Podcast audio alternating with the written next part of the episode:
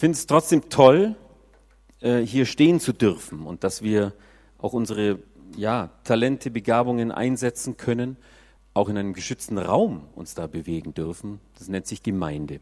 Und äh, deswegen äh, möchte ich heute auch ein Thema aufgreifen und ich fand das total interessant. Ich, es schwirrten so verschiedene Themen in meinem Kopf rum. Zeit ist so ein Thema, das, das liebe ich. Zeit, das ist immer, was ist das für ein Phänomen auf der einen Seite? Oder eben auch, was ist Wahrheit überhaupt? Das wäre auch mal so ein schönes Thema. Äh, und dann hat Christian mich angeschrieben und gesagt, was machst du jetzt eigentlich? Das war vor fünf, sechs Wochen. Ich muss wissen, ich brauche einen Flyer, ne, Thema. Und ich dachte, oh Gott, ja, richtig. Da war noch ein, ein Thema, ja, äh, Bewegung. Ich dachte, okay, Bewegung, ja, schreibe ich jetzt an, ja, Bewegung. Okay, Herr, jetzt brauche ich Bewegung. Und dann äh, habe ich da natürlich gebetet, überlegt, was, was ist das Thema und dann hat sich das geformt. Und vor zwei Wochen, und das fand ich das Spannende, vor zwei Wochen hat Carlos gepredigt, raus aus deinen vier Wänden. Und dann wusste ich, das knüpft an. Also das hat Gott vorher schon geplant, es knüpft nahtlos an an das, was äh, Carlos eben vor vier Wochen gepredigt hat. Gehen wir es kurz mal durch nur. Das war die Bibelstelle, Lukas 10, 5. Wenn ihr in ein Haus kommt, dann sagt, Friede sei mit euch allen. Wenn ihr in eine Stadt kommt, in der euch die Leute bereitwillig aufnehmen, dann esst, was man euch anbietet. Heilt die Kranken und sagt allen Menschen dort, jetzt beginnt Gottes Reich bei euch. Und Carlos hat das unterteilt diesen, diese Bibelstelle in diese vier Schritte. Könnt ihr euch vielleicht noch dran erinnern? Für die, die es nicht äh, gehört haben, gibt es zum Nachhören. Sprich Frieden über sie aus. Hab Gemeinschaft mit ihnen. Kümmere dich um ihre Bedürfnisse. Verkündige die gute Nachricht. Und daraus natürlich das hier. Kennt ihr auch. Die Vision. Die Vision, es ist eine Gemeinde, die von immer mehr mündigen Christen geprägt wird, die ihr Umfeld hoffnungsvoll verändern. Zusammengefasst natürlich in Matthäus 28. Ich mag den Begriff Missionsbefehl nicht so, sondern es ist eigentlich eine Natürlichkeit, die aus dem Christsein herauskommt. Hinausgehen in die ganze Welt und verkündigen und ähm, Menschen dazu aufrufen, seine Jünger zu werden. Ihr kennt die Stelle. Ha! Lasst euch bewegen. Ich habe diesen Traktor genommen. Meine Söhne haben gesagt, warum nimmst du nicht einen Sportwagen? Dann habe ich gesagt, ja, Sportwagen, das ist so ein bisschen, Sportwagen, das ist so Hitzkopf. Das ist so, der, der rast, der rast so durch die Gegend, bremst, rast wieder, macht Lärm. Der hier ist, sagen wir mal, ein bisschen, der Traktor ist so ein bisschen demütiger. Der, der ist bullig, der, der, der macht einfach, was zu tun ist. Ne? Ähm, und da habe ich dieses Bild eben genommen. Ein Traktor steht da, gut, ein bisschen dreckig ist er, aber an sich, ja, bewegt den mal. Wie bewegen wir einen Traktor? Also so schwierig. Ähm, da muss jemand da oben drin sitzen. Da muss jemand drin sitzen, der lenkt, der Gas gibt. Wer ist das denn? Wie lassen wir uns bewegen? Deswegen ist das Thema, lass dich bewegen. Die Frage ist von wem und wie. Er kann nur bewegt werden, wenn er sich selbst bewegt. Er kann nicht gelenkt werden, wenn er dasteht. Da passiert nichts. Er muss sich bewegen. Und dann kann Gott, der am Lenkrad sitzt, lenken. Aber ist es so? Lenkt uns denn Jesus Christus, der Heilige Geist? Was bewegt uns denn? Wir bewegen uns andauernd im Alltag. Aber was bewegt uns? Ist es der Heilige Geist oder ist es Angst, die uns plötzlich bewegt? Es gibt gute Angst. Ja, wenn plötzlich irgendwas da ist, eine Katastrophe, irgendwas, und wir gehen hin und reißen die Tür auf, wie auch immer. Diese Bewegung ist gesund. Aber es gibt auch lähmende Angst, die unsere Bewegung plötzlich einschränkt. Es gibt Leistung, die uns bewegt. Plötzlich kommt die eigene Kraft. Ah, wir müssen den, den Traktor müssen wir jetzt schieben. Geld ist die Geldmotivation. Was bewegt uns im alltäglichen Leben in jedem Augenblick? Oder ist es seine Sicht? Ist es die Sicht Jesu Christi auf diese Welt? Ist es die Sicht Jesu Christi von uns selbst? Seine Barmherzigkeit? Bewegt uns seine Stimme? Bewegt uns seine Ruhe? Auch die Ruhe von ihm kann uns bewegen. Wenn wir in Urlaub fahren, na, macht man ein Ziel. Welches Ziel haben wir denn? Haben wir das Ziel, das, was er auf dem Herzen hat. Was ist unser Ziel? Was ist unsere Bewegung? Gott liebt Bewegung. Alles bewegt sich im Leben. Die Sonne ist da und die Erde bewegt sich darum. Atome bewegen sich. Alles ist in Bewegung. Regen fällt. Es gibt nichts, was, was starr ist.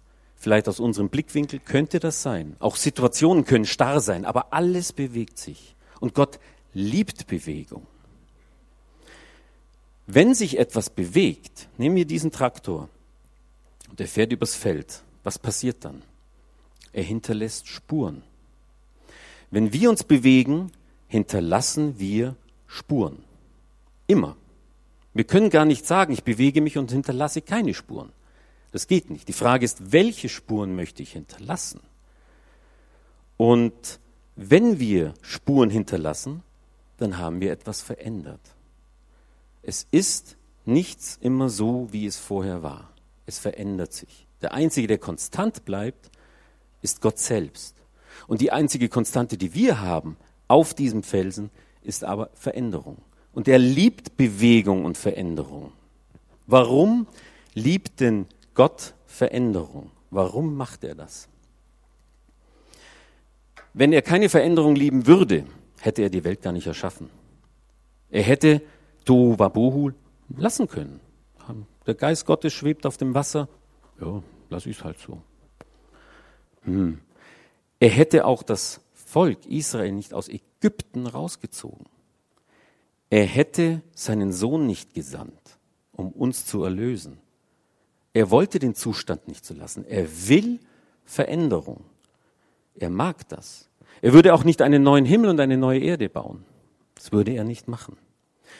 Warum will er Veränderung? Warum mag er das? Weil Veränderung ist kreativ und Gott ist Kreativität.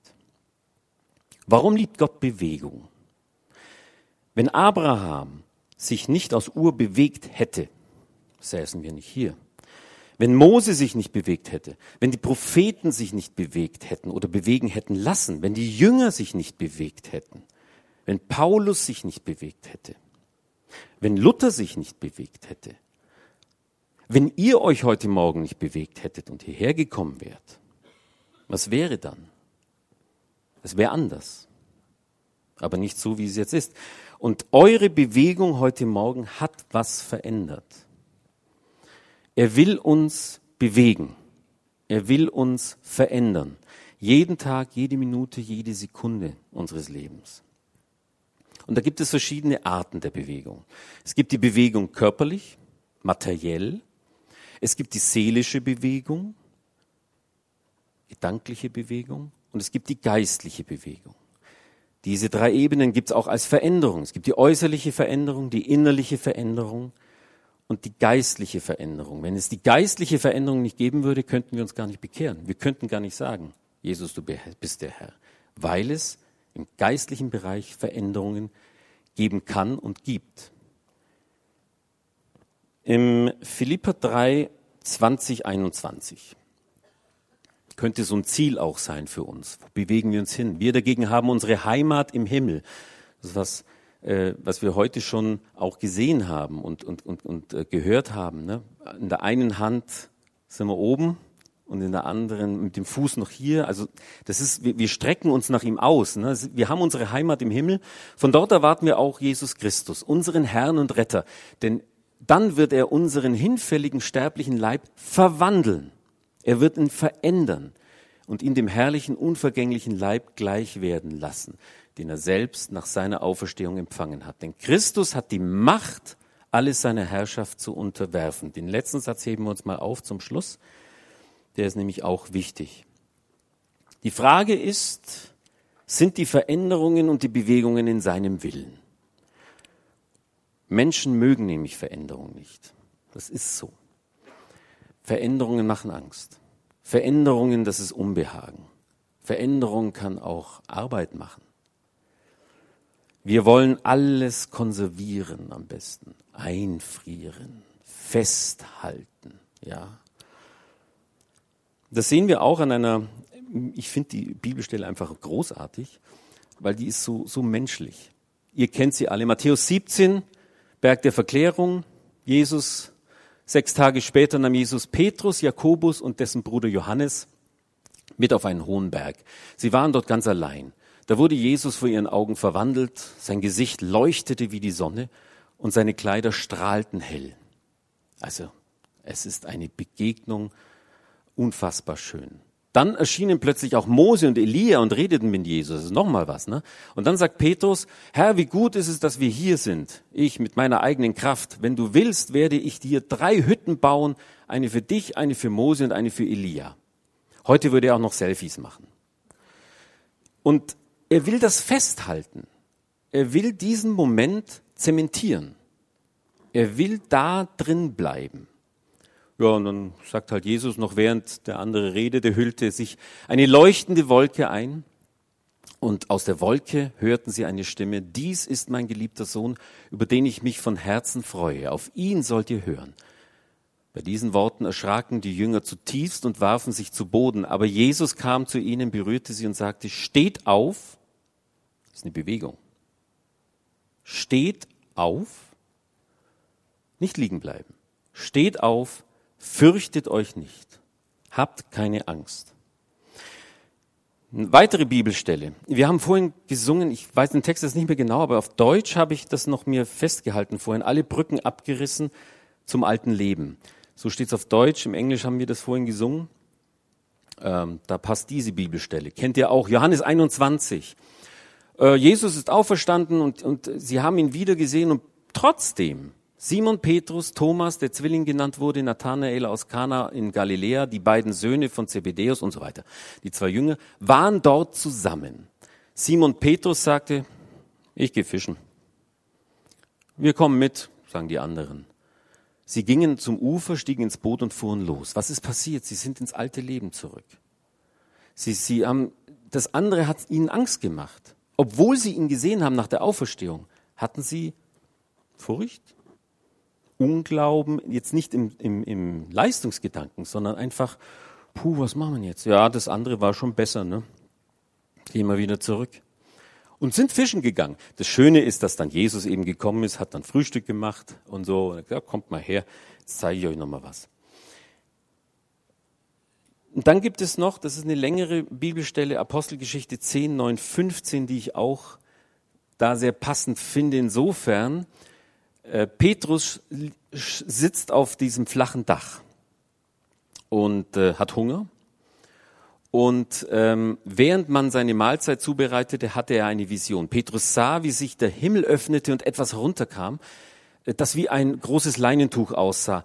Es wurde an seinen vier Ecken zusammengehalten und so auf die Erde heruntergelassen. Und in dem Tuch waren alle möglichen Arten von vierfüßigen Tieren und Kriechtieren, aber auch von Vögeln. Und alle diese Tiere sind für Juden unrein und dürfen deshalb nicht gegessen werden. Dann hörte Petrus eine Stimme, die ihn aufforderte, Petrus, steh auf, schlachte diese Tiere und iss davon. Niemals her. Niemals, sagt er. Noch nie in meinem Leben habe ich etwas Unreines und Verbotenes gegessen. Das haben wir noch nie so gemacht. Da sprach die Stimme ein zweites Mal zu ihm, wenn Gott etwas für rein erklärt, dann nenne du es nicht unrein. Wenn Gott sagt, wir brauchen das jetzt, dann sag du nicht, das haben wir noch nie so gemacht. Der Mensch ist so. Das ist seine gefallene Struktur, sein, sein, der gefallene Mensch. Er will die Kontrolle behalten. Der Mensch ist schon ein Kontrollfreak. Ich will unbedingt wissen, was ist der nächste Schritt. Ich will wissen, was jetzt passiert. Ähm, das sieht Gott ein bisschen anders. Gott liebt Veränderung. Gott liebt Bewegung, Gott liebt was Neues. Stellt euch vor, wir würden uns nicht verändern, ähm, dann wäre ich jetzt ein Jahr alt, 18, ich weiß es nicht. Ich bin 54. Ich habe mich verändert. Ist so. Und jetzt kommt aber, Was sieht man denn auf der Kamera? Wenn ich mich umdrehe? Ei, ei, ei. Kann man das retuschieren dann? Ja. Und jetzt kommt aber eins auch. Eine Veränderung holt uns aus einem Loch heraus. Wenn wir, wenn wir irgendwo drinstecken, was kann uns rausholen? Bewegung, Veränderung. Wir können beten, so viel wir wollen. Herr, Herr, hol mich hier raus. Wenn ich mich nicht bewege, kann nichts passieren. Gut, er kann einen Engel holen, der mich rauszieht oder so. Macht er vielleicht sogar. Aber wir müssen uns bewegen. Psalm 23 sagt das ja. Er führt uns zu frischen Quellen. Aber beim Führen muss ich schon mitgehen. Er führt uns zu frischen Quellen. Nicht, finde du mal frische Quellen. Das steht da nicht. Er führt uns zu frischen Quellen. Das, das ist da total äh, cool. Ach, Dankeschön. Merkst es schon, gell, dass es irgendwie bei mir da. Hm. Brust, nicht auf Ex. Es gab mal, nein, es ist ganz interessant. Es war damals am Anfang der ersten Christen, also danach, als Paulus sie verfolgt hat, wurden sie ja nicht Christen genannt. Er hat sie genannt der neue Weg. So wurden die genannt. Der hat gesagt, ich verfolge den neuen Weg. Das klingt schon komisch, ne? der neue Weg. Ja, weil sie auf dem Weg waren. Sie wurden auch genannt, die, die auf dem Weg sind. Das sind die, das ist der neue Weg da drüben. Oder schließe ich mich an? Oder, oh, die verfolge ich. Oder will ich nichts zu tun haben damit? Ich meine, die wurden auch abgelehnt und verfolgt. Der neue Weg. Und Jesus sagt selbst, nehmt den schmalen Weg. Der Breite führt ins Verderben. Also auch ein Weg, eine Bewegung. Die Frage ist, wohin? Und dann sagt er eben selbst, ich bin der Weg, die Wahrheit und das Leben. Das heißt, er ist der Weg und ich gehe auf diesem Weg. Und was auf diesem Weg passiert, das werden wir sehen. Er wird mir schon irgendwas auf diesem Weg geben, um weiter auf diesem Weg zu gehen. Es gibt ein, ganz interessante, ein ganz interessantes griechisches Wort. Wenn wir an Buße denken, Buße ist so schwer, Buße, Buße, Buße. Was denken wir? Da denken wir an Umkehr, ja. Wir denken an Veränderung, ja. Und das stimmt auch. Das griechische Wort dazu heißt Metanoia. Und dieses Wort hat mich insofern geflasht, äh, weil äh, es heißt Buße Umkehr, aber es hat noch mehr in seiner Grundstruktur, in seinem Ursprung. Es heißt umkehren, es heißt aber auch zurückkehren. Das heißt Ursprung Gott, wir weg, wieder zurück zu ihm zu kehren. Oder eine Veränderung der Wahrnehmung kann es einfach nur bedeuten. Oder, jetzt kommt's, Bewegung von einem Zustand in den anderen. Das alles schwingt in dem Wort Buße im Original, im Griechischen mit, Metanoia. Wir gehen also, es ist ein Fortschreiten, es ist ein Übergang und deswegen war es der neue Weg der Christen.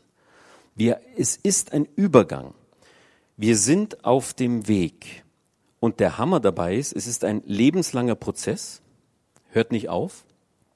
Und Metanoia bedeutet noch im absoluten Kontext was Positives. Und diese beiden Bibelstellen oder diese Bibelstelle sagt genau das aus, was Buße eigentlich ist. Gottes himmlisches Reich ist wie ein verborgener Schatz, den ein Mann in einem Acker entdeckte und wieder vergrub in seiner Freude, in seiner Freude.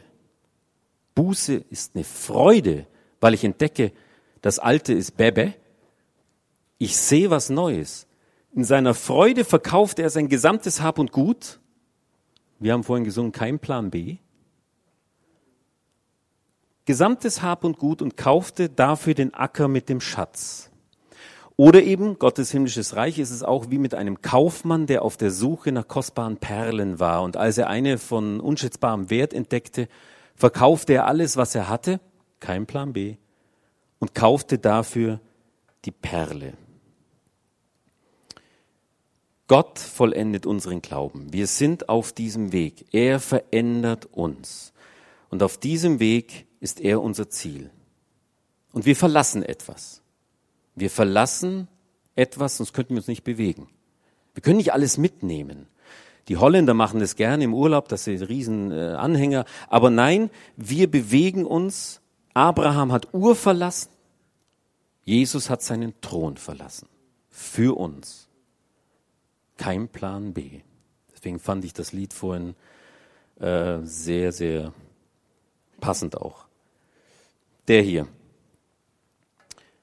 Jetzt ist die Frage, wie lassen wir uns aber von ihm bewegen? Weil es gibt ja immer wieder so im, im Leib Christi, ja, der hört Gottes Stimme und der ist besonders gesalbt, aber was mache ich? Wie lassen wir uns von Gott bewegen? Er kann uns bewegen. Ich habe da, das ist meine alte Bibel. Das ist die erste Bibel, Großbibel, die ich gekauft habe. Riecht sehr alt. Ähm, und da habe ich an einer bestimmten Spiel, Bi, äh, Bibelstelle drüber geschrieben: Tun, tun, tun. Und das ist Jakobus. Jakobus 1, 22 bis 25. Die hat mich damals sehr bewegt. Nehmt vielmehr bereitwillig Gottes Botschaft an, die er wie ein Samenkorn in euch gelegt hat. Also nehmt die Botschaft an. Sie hat die Kraft, euch zu retten. Allerdings genügt es nicht, seine Botschaft nur anzuhören. Es genügt nicht nur Predigen zu hören. Es genügt nicht nur, die Botschaft zu hören.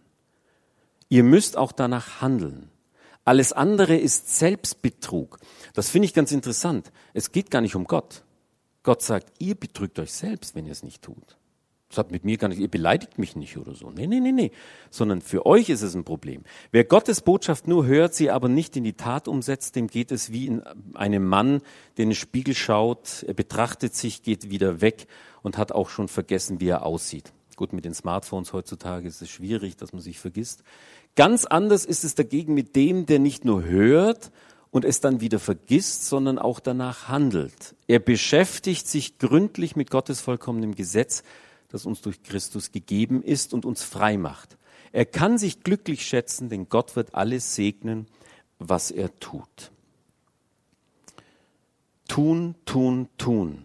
Das umsetzen, was er uns vor die Füße legt eigentlich. Das tun, was er uns ins Herz ins Herz äh, legt, reinschüttet, wie auch immer. Johannes 14,11, da steht auch, da sagt Jesus selbst, glaubt mir doch, dass der Vater und ich eins sind. Glaubt mir doch. Ja, gut, aber wenn ihr schon meinen Worten nicht glaubt, sagt er dann weiter, dann lasst euch doch wenigstens von meinen Taten überzeugen. Es gibt ja diesen Spruch, ne? geht predigen und im Notfall verwendet Wörter. Da ist schon was dran. Die Leute beobachten uns. Menschen beobachten den anderen Menschen grundsätzlich. Und die Taten sprechen für sich. Das heißt nicht gesetzlich werden aus eigener Kraft, aber sein Wort umsetzen. Und das geht auf diesen drei Ebenen, die ich vorhin gesagt habe. Veränderung körperlich, materiell, seelisch, gedanklich und geistlich. Das ist seine Hierarchie. Er hat uns da alles gegeben. Liebt ihn mit ganzem Herz, mit ganzem Verstand, mit ganzem Sein. Liebt ihn. Aber der Glaube ist eben nutzlos, wenn der Glaube nicht umgesetzt wird. Indem wir das tun, was er uns eben vor die Füße legt. Das ist ja ganz interessant. Jesus hat ja die Jünger nicht mit theologischen Plänen überrannt. Er hat sie dort erwischt, wo sie sind. Im Lebensmittelpunkt. Die waren Fischer, haben nichts gefangen, dann kommt er, steigt ins Boot und ja, fahrt noch mal raus und dann fischen sie und plötzlich funktioniert ihr Leben. Nicht eine theologische Theorie darüber. Er erwischt die Menschen in ihrem Lebensmittelpunkt, wo sie gerade stehen. Und das ist so wichtig, dass wir auch die Menschen dort begegnen, wo sie sind und nicht mit äh, einem Traktat über den Kopf hauen und die Bibel hinlegen und sagen, ciao, komm doch am Sonntag, sondern dass wir ihnen begegnen. Das ist das, was auch Carlos gesagt hat, ne? mit dieser Bibelstelle. Esst mit ihnen, begegnet ihnen, wo sie sind. Er hat sie körperlich erwischt und seelisch erwischt in ihrem Lebensmittelpunkt. Jesus damals die Jünger. Und die Jünger haben das Gleiche gemacht.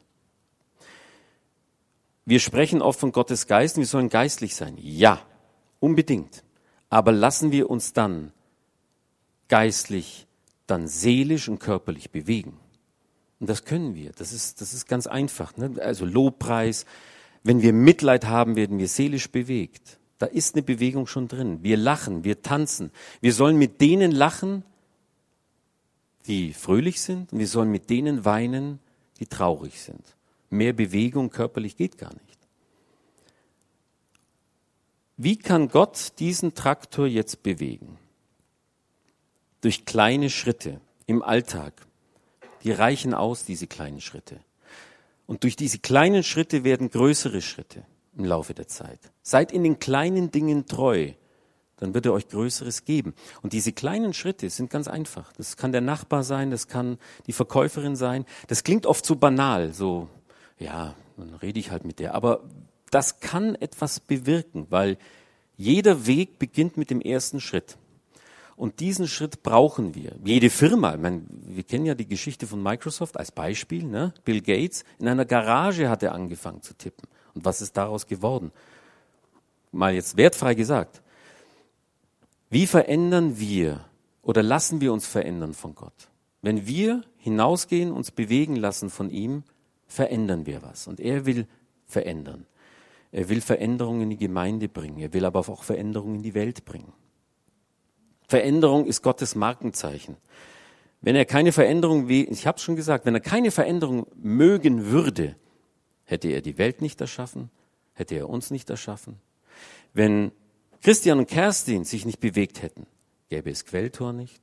Das sind alles Dinge, lasst euch bewegen von Jesus. Lasst euch bewegen durch diese kleinen Schritte. Wenn er euch sagt, gebt ihm etwas, dann tut das. Wenn er sagt, Geh mal darüber. Tut das. Habt keine Angst. Und wenn, das kann ja mal passieren, wenn der Traktor plötzlich mal feststecken sollte, wenn der plötzlich umkippt, im Graben liegt, glaubt ihr, dass der Besitzer dieses Traktors sagt, ja, du bleib halt liegen, ich gehe woanders hin? Nee, nee, nee, nee. Der holt die gelben Engel, der holt vielleicht einen ADAC-Pannendienst, der holt alle aus dem Dorf zusammen und sagt, helft mir bitte, ich muss den Traktor da wieder rausholen okay, das kriegen wir hin, dann holt der andere einen anderen Traktor. Und so schieben die das Ding wieder raus. Er wird ihn sauber machen, er wird ihn reparieren. Vielleicht wird eine Schramme übrig bleiben. Das kann sein. Aber wenn wir im Graben liegen, holt er uns wieder raus. Weil wir sind kostbar in seinen Augen. Und er möchte dadurch aber eben Spuren hinterlassen mit uns. Also habt keine Angst vor Bewegung. Habt keine Angst, solange in ihr, ihr in ihm seid, ist er in euch. Wie wir vorhin auch gehört haben, wenn wir sagen, der Heilige Geist ist da, dann ist er da. Das ist ein Versprechen. In 1. Petrus 5, 6 ähm, ist es eigentlich ein bisschen zusammengefasst. Beugt euch unter Gottes starke Hand, damit er euch wieder aufrichten kann, wenn seine Zeit kommt. Müssen uns auch da ein bisschen nach ihm ausstrecken, auch was das Zeitliche anbelangt, was seinen Willen anbelangt. Das können wir noch so stehen lassen. Ne? Das ist das, er will unser Umfeld hoffnungsvoll verändern. Uns zu mündigen Christen machen. Und wir werden nur mündig, das ist wie wenn einer eine Ausbildung macht, er fängt mit kleinen Schritten an. Wenn wir ein Musikinstrument lernen, wir fangen mit zwei Tönen an dann werden es fünf Töne, dann wird es die Tonleiter, dann werden plötzlich mehrere Töne dazukommen. Das ist normal. Und so ist auch Gottes Reich. Kleines Senfkorn wird groß. Und dann werden wir mündig in ihm. Durch diese kleinen Schritte, durch das kleine Tun. Und der Lieblings, jetzt kommen wir dazu, Psalm 23. Und hört mal drauf, hört mal darauf, wie es formuliert ist. Es ist nicht formuliert, dass wir was tun müssen. Es ist formuliert, dass wir uns von ihm leiten lassen. Der Herr ist mein Hirte, nichts wird mir fehlen. Er weidet mich auf saftigen Wiesen und er führt mich zu frischen Quellen. Er gibt mir neue Kraft. Er leitet mich auf sicheren Wegen und macht seinem Namen damit alle Ehre. Auch wenn es durch dunkle Täler geht, fürchte ich kein Unglück, denn du, Herr, bist bei mir. Dein Hirtenstab ist mir Schutz und Trost. Du lädst mich ein und deckst mir den Tisch vor den Augen meiner Feinde. Du begrüßt mich wie ein Hausherr seinen Gast und füllst meinen Becher bis zum Rand. Deine Güte und Liebe begleiten mich Tag für Tag. In deinem Haus darf ich bleiben mein Leben lang. Amen.